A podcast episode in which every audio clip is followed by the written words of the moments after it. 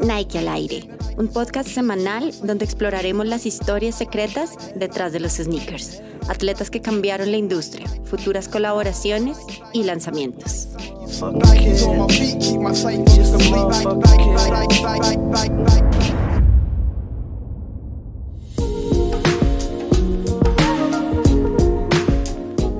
Bienvenidos a nuestro sexto episodio de Nike al aire. Aquí el que les está hablando, Andrés Felipe Das Granados, Ekin de Nike para Colombia y con nosotros también Andrés Montiel, Ekin desde Ecuador. ¿Cómo vamos, Tocayo? ¿Cómo va todo? Pues muy bien, Tocayo, aquí, eh, listo para hablar en un nuevo episodio, contarles historias eh, y anécdotas de una zapatilla, pues eh, muy importante, relevante en la cultura de, de los sneakers. Así que cuéntanos un poco de qué vamos a hablar hoy. Bueno, hoy tenemos un episodio muy especial. Yo sé que hay muchos sneakerheads que seguramente han tenido este zapato o lo han querido tener. Estamos hablando de los Nike Cortez. Cuando hablamos de Nike Cortez, estamos hablando los inicios de Nike. Realmente eh, es un zapato que nos habla sobre cómo eran los zapatos de correr en los 60, 70, cómo Nike empieza a incursionar en este universo de la competencia deportiva eh, tiene mucha historia, tiene mucha historia en cuanto al nombre, a las competencias, inclusive ya a la cultura urbana. Entonces hoy vamos a hablarles sobre esos aspectos importantes que han hecho que este zapato sea casi que inmortal y siempre esté presente en las tiendas, tú lo veas constantemente no solo en las calles, sino también en las pantallas. Entonces vamos a hablar sobre este zapato. Muchos de ustedes lo asocian a Forrest Gump, pero realmente hay mucho más detrás. Entonces, eso es lo que vamos a estar hablando el día de hoy. Te cedo la palabra.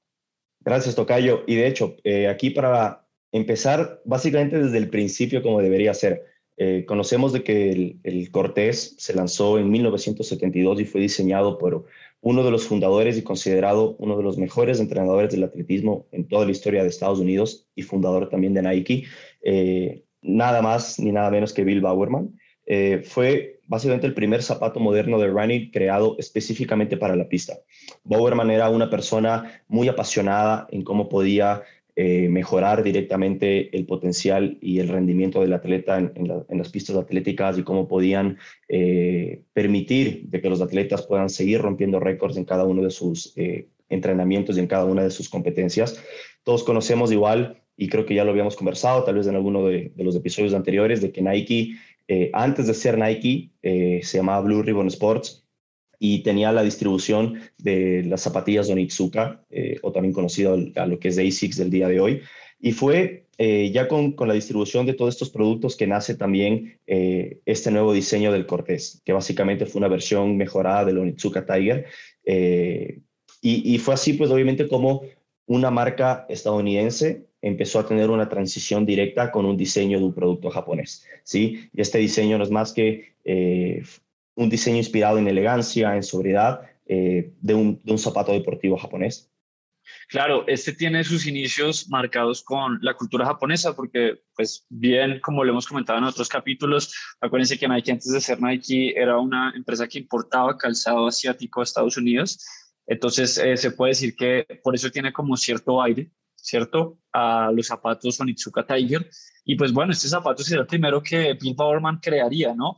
Este es un entrenador que eh, si han leído libros o de pronto han, han visto cosas alrededor de, de, lo que fue él, se dan cuenta que él siempre estaba pensando en las necesidades de los atletas. Él estaba totalmente convencido que las zapatillas podían hacer mejores eh, y más rápido a los atletas. Entonces las Cortés fueron claramente como ese primer acercamiento y fue un zapato que demostró ser exitoso, ¿no? Porque podía soportar eh, cientos de kilómetros en diferentes superficies. Eh, hoy en día, pues obviamente uno las ve y se oiga, es un zapato muy básico, muy simple, pero para que se den cuenta que igual tenía ciertos avances a comparación de lo que, de lo que se tenía en ese entonces. Entonces, ese zapato por eso es importantísimo, porque marca como el inicio de la carrera de Bowerman creando zapatos para los atletas de running. Y sí, mira, aparte de, de, conocer el, tema de, cómo permitía de que los atletas puedan tener esa, ese, ese, beneficio directamente al utilizar el producto, yo creo que eh, la tecnología en sí eh, forma parte del, del, gran éxito que tuvo el, el producto, porque al final eh, permitía de que los atletas a la hora de correr eh, tengan diferentes mejoras, como el aumento de la altura del talón para tener una caída o un ángulo de caída, perdón, más que, que brinde un mejor beneficio directamente al corredor para que sienta esa sensación de velocidad al momento de correr, eh, una espuma más suave, para que los corredores obviamente tengan una, una menor fatiga al momento de, de, correr. Y aparte estaban diseñados para aguantar eh, aproximadamente 100 millas semanales, eh, que para la época obviamente era, era mucho. Sí, claro, para, para la época es muchísimo, es muchísimo lo que puede soportar el zapato, ¿no? Y pues yo creo que en parte se debe a la, a la espuma, ¿cierto? Y la construcción en cuero, pues en la parte superior que también daba buen soporte. Es importante que sepan eh, los inicios, ¿no? ¿Por qué se llama Cortés este zapato? Mucha gente tiene muchas teorías diferentes alrededor de esto, pero pues la realidad es que este zapato se iba a lanzar antes de los Olímpicos de México y pues, obviamente teniendo en cuenta que eh, el público, la mayoría era latino, pues estaban empezando a, a, pensar en nombres que tuvieran que ver con algo de México y el primer nombre que aparece es Azteca, ¿cierto? Este zapato se iba a llamar Azteca, pero realmente lo que sucede es que otra marca deportiva lanza un zapato que se llama Azteca antes y pues bueno, imagínense ustedes ser Bill Bowerman, ustedes están lanzando su primer producto, su primer emprendimiento y llega una marca y le roba el nombre. Entonces, pues obviamente aquí es donde ustedes se dan cuenta que la competencia ya es algo real en esta industria desde los inicios y aquí Bauerman entonces eh, se remontan a la historia, se remontan básicamente a la historia y la historia lo que cuenta es que el conquistador Hernán Cortés fue el que aplastó, el que derrotó, el que conquistó a los aztecas y ya nos están contando eso, ¿no? Desde que empieza Nike a crearse, ya estamos pensando en cómo atacar a la competencia, cómo si ellos salen con algo, nosotros qué vamos a hacer y por eso este zapato se llama Cortés, por el conquistador Hernán Cortés. Es un, es un dato realmente que vuela a la cabeza porque al final eh, te das cuenta de que eso de la competencia limpia, de la competencia amistosa, eso no existe ni va a existir, creo yo, porque eh, de, de, alguna otra manera sabe filtrar todo. Y, y, eso creo que ya con, con el paso del tiempo nos hemos dado cuenta de que siempre tengas un lanzamiento en la fecha que sea, pues en algún punto se va a filtrar y ya todo el mundo lo va a conocer y te va a dar como que ese tiempo de reacción.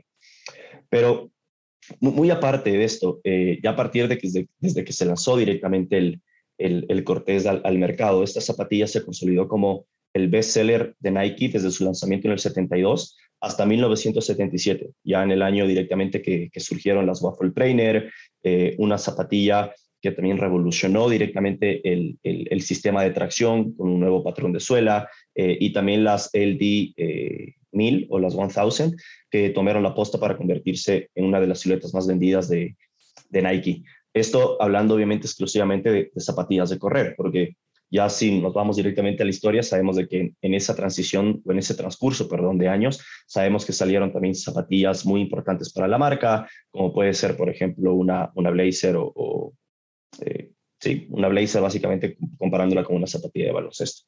Sí, eh, digamos ahí running, como tú lo mencionas, estaba como más en auge en los 60, 70, ya después es que Nike cambia y, empieza a posicionarse también en el básquet, como el, como el zapato que tú mencionas, el Blazers, eh, de pronto los que seguirían, ¿no? Air Force, ya después toda la línea Jordan, pero entonces como para que se den cuenta que realmente Nike empieza siendo empresa de correr, nos mantenemos siendo empresa de, de, running, pero pues ya estamos en otros deportes también. Y también para complementar, eh, estas Cortés saltan de ser un zapato de solo y puramente correr a posicionarse en, inclusive en la industria del cine, la televisión. Ustedes eh, seguramente vieron pósters o campañas alrededor de eh, Farrah Fawcett en Los Ángeles de Charlie y ella llevaba unos cortés sobre una tabla, ¿cierto? Entonces esto le dio más popularidad a los zapatos. Ya después, eh, inclusive Elton John en los 80s eh, aparecería también en un concierto con unas cortés. Y pues quizás el momento ya más, más eh, reconocido, claramente fue en la película de Forrest Gump, donde Tom Hanks aparece abriendo una caja de zapatos, totalmente asombrado viendo las Cortés. Y pues bueno, el loco este se atravesó Estados Unidos con las Cortés, ¿no? Hablando sobre la durabilidad, la comodidad. Claramente aquí nosotros que trabajamos en la marca les recomendamos no vayan a usar las Cortés para correr, solo utilícenlas para caminar. Eh, ahorita hay mejores zapatos para correr, esto simplemente fue una película, no se lo tomen tan en serio, no vayan a recorrerse un país con unas Cortés porque pues tampoco se trata de eso, pero pues sí para que se den cuenta que es un zapato que ya literal ya no, o sea, dejó de ser de correr y es un zapato que ya transmite más historias, comodidad para el día a día y pues bueno, tú se lo ves ya inclusive a actores, a famosos y tú también ya los puedes tener para, para tus días. Entonces yo creo que de eso se trata realmente el Cortés. Sí, y a pesar de, de, tener como que esa referencia de que la zapatilla fue eh, diseñada específicamente para correr, ya con el paso del tiempo creo que la gente y la cultura se ha encargado de llevarla y, de crear esa transición como que directamente del performance hasta el, hasta el mundo del sportswear o directamente hacia las calles. Eh, porque ya a pesar de que tenemos casi 50 años de lanzamiento del Cortés, eh, pues este se ha consagrado eh, como uno de los modelos más populares de Nike y más famoso también de todos los tiempos. Y así se va a mantener básicamente como una tradición directamente dentro de la marca, como una de las zapatillas más cómodas, diseñadas como concepto general y también como uno de los favoritos para, para hombres, mujeres, niños, y, creo que dentro ya de la cultura específicamente va, va muy bien, va, va, va a tener una, una, gran acogida y la seguirá teniendo porque esto no es algo que nosotros nos estamos inventando, simplemente estamos replicando lo que la misma gente se ha encargado de llevar directamente como, como cultura. Sí, el, el zapato digamos que ha evolucionado. Es bueno que entiendan que el zapato del Cortés nunca se ha mantenido con, con los mismos materiales, los mismos colores. La marca siempre se ha enfocado en, en, estar como buscando innovaciones también en estas siluetas. Y pues bueno, es bueno que sepas que eh, el modelo original claramente estaba fabricado en cuero, ¿cierto? Toda la parte superior estaba hecha en cuero, no habían perforaciones, con eso era con lo que se corría, básicamente, ¿cierto? Y ya después lo que la marca hizo fue, por ejemplo, cambiar la parte superior. Tú ya ahorita puedes encontrar, por ejemplo, cortés eh, fabricados en nylon, que pues es mucho más liviano que el cuero, ¿cierto? Eh, es mucho más cómodo. Y, entonces, como te puedes dar cuenta, la marca ha ido constantemente evolucionando en colores, en materiales. eso es algo también importante que, vale la pena mencionar. Es un zapato que también sigue evolucionando con, con el paso del tiempo. Sí, y y sabes que también aparte de, de, cómo se modificó el tema del material de construcción de la zapatilla, yo creo que eso también eh, surgió a partir de cómo la gente los empezó a utilizar eh, en el día a día. Porque al final obviamente tienes ese ciclo de uso de, la zapatilla eh, como para correr durante, ponle, 10 años aproximadamente, y a partir de ahí, ¿qué pasa? Literalmente surge esa transición del deporte directamente hacia las calles. Yo creo que Ahí podemos tocar también un tema muy importante de cómo el Cortés eh, tuvo y tiene directamente la influencia en las calles, eh, específicamente en la ciudad de Los Ángeles, donde los Cortés fueron adoptados como un símbolo de identidad. Así, por ejemplo, como eh, Air Force es un símbolo en, las calles de Nueva York, pues Cortés es un símbolo directamente en las calles de Los Ángeles, donde las, donde las pandillas no eran más que grupos de individuos de la misma edad, que hablaban básicamente el mismo idioma, y aquí eh, creo que podemos hablar un poco acerca de los Mexicans, que fueron básicamente los encargados de adoptar directamente el, el cortés como parte de su vestimenta y que caracterizaba cada una de sus pandilla, eh, pandillas. Perdón, eh, y esto también permitía que se puedan identificar a partir de las prendas que ellos utilizaban, pero basándose directamente en los sneakers que ellos llevaban. Es decir, se identificaban muchísimo porque podíamos ver qué tipo de sneakers llevaban y si sabías que tenían unos cortés, ya sea en, bueno, en las versiones más conocidas creo que, que son la black and white o, triple whites o triple black, que son eh, muy, muy conocidas y esto permitió de que literalmente se pueda reconocer a cada una de estas pandillas y donde eh, también la comunidad eh, mexicana residente de la ciudad se apoderó básicamente de esta silueta y la convirtió en una parte esencial de, de la identidad. Total, inclusive si te pones a pensar, no se quedó solo eh, como en esa frontera entre México y Estados Unidos, sino que eso inclusive también bajó a Centroamérica. Em, por ejemplo, el caso particular de, de, la banda Salvatrucha en El Salvador, ¿no? Inclusive te, te dicen como, hey, tú ya ni loco te puedes poner unos cortes en El Salvador porque te pueden confundir con eh, esta pandilla y pues bueno, no te garantizan seguridad. Entonces, eh, para que se encuentre literal el poder de una silueta, cómo puede ya hacer parte de los valores de una pandilla, de un grupo social, y ya se identifican es a través de una silueta, que empezó siendo de correr, pero ya obviamente hace parte del día a día y transmite eso, ¿no? Transmite, hey, yo llevo Cortés, yo hago parte de este grupo y mira, ya no se queda solo en un país, sino esto ya es global. Esto así como sucede en El Salvador, en México, puede suceder en, en otros, eh, en otros países también. Entonces, el tema, sí, casi como tú lo mencionas, eh, ya, ya hace parte de la identidad cultural. Y, y, bueno, claro, más allá también de las pandillas, estamos hablando también de, de los colorways, que también eh, uno ya sale a la calle, ya se identifica con algunos más que otros. Colaboraciones importantes de las que hay que hablar aquí del Cortés, claramente hay que hablar de la de Kendrick Lamar, este también era un, colorway importante, se lo pueden buscar en Google, muy llamativo, tenía inclusive como una cremallera en la parte de los cordones. Tenemos el de Stranger Things, tenemos también la edición de Compton. Ustedes bien saben, Compton es un barrio al sur de Los Ángeles, pues eh, hay mucho vandalismo, ¿cierto? Hay es casi fronterizo, por así decirlo, con México, entonces también aquí los Cortés eh, tienen una historia, por eso se sacó esta edición. Y pues bueno, tenemos muchos más, ¿no? Eh, los que son totalmente blancos, los que son totalmente negros. Y lo chévere de eso es eso, ¿no? Que cada quien escoge el color que más le gusta eh, de los cortés y año tras año también la marca va a seguir sacando los, los colorways, ¿no?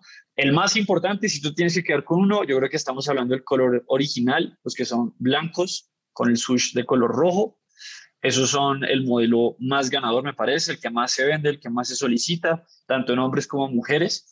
Pero pues siempre eso va de gusto en gusto, ¿no? Pero es bueno que sepas que ese es el modelo más solicitado.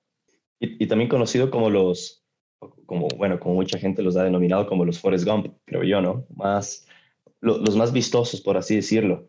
Y, y simplemente para, para cerrar y creo que para, para dejar como que un, un, detalle muy claro a partir de esta silueta, que ya en, en 2022 se cumplen 50 años del Cortés y, y no hay que recordarlo simplemente como eh, el primer sneaker de Nike, sino se trata de cómo una zapatilla comienza en la pista y termina impactando a través de su diseño, comodidad e identidad en las calles, eh, en la cultura, eh, y como, como mencionaste también el tema de, de, cómo representa también ciudades y espacios en específico.